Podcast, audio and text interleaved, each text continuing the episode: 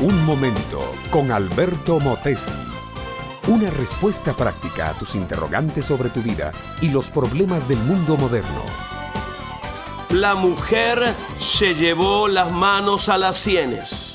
La cabeza le dolía terriblemente. Sus cabellos estaban pegados. Había transpirado mucho y sentía un gran malestar las sienes le latían y ella sentía correr su sangre por todo el cuerpo. Si llegara pronto Gustavo, dijo en medio de un sollozo, no aguanto más. Después se pasó la mano por el vientre, un vientre enorme, hinchado al máximo, que se estremecía y temblaba. La mujer estaba próxima a dar a luz, se hallaba sola en la casa y no tenía medios de llamar a nadie.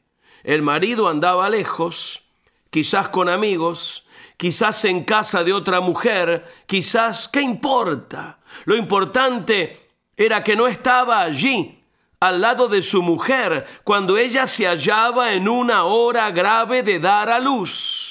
Ella era una mujer delgada, demacrada, bella todavía, aún bajo los efectos de un doloroso embarazo, una vida de privaciones y sufrimientos y un parto que se presentaba difícil. La mujer sintió que las fuerzas la abandonaban, hizo un último desgarrador esfuerzo para dar a luz pero su corazón se paró. Sus ojos se pusieron vidriosos y exhaló el último suspiro. Cuando el hombre llegó a la casa ebrio a las cuatro de la mañana, la mujer y el niño aún en el vientre estaban muertos. Dice el profeta Isaías, día de angustia, de reprensión y de blasfemia es este día porque los hijos han llegado hasta el punto de nacer y la que da luz no tiene fuerzas. Lo que está usando aquí es un antiguo proverbio judío, un dicho que se usaba para expresar lo que era un imposible, una acción que se trata y se frustra.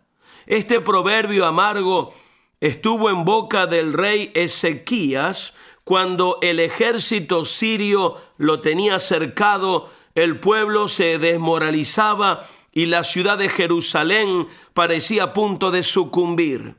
En la actualidad se usa el proverbio para indicar la impotencia del ser humano para realizar algo verdaderamente bueno la incapacidad de hacer el bien, de elevarse por encima de las miserias de la vida y obrar siempre con sabiduría, con justicia y con amor.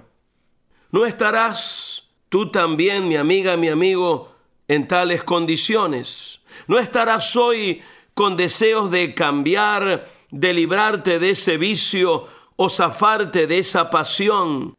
Y mientras deseas y ansías y te afanas por lograrlo, y cuando estás a punto de hacerlo, todo se te cae, todo te fracasa.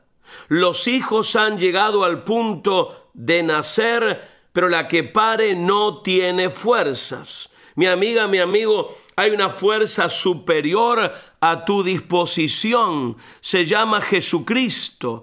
¿Por qué no te entregas a Él y confías en Él como tu Salvador? La vida no es realmente vida sin Jesucristo. Hasta los mejores logros no tienen lo que esperábamos. Ah, pero qué diferencia con Jesucristo. Con Él sí alcanzamos lo que hemos anhelado y la bendición es nuestra porción. Educación que transforma. ¿Te quieres preparar mejor? Visita albertomotesiuniversity.com y pulsa el botón de la escuela virtual.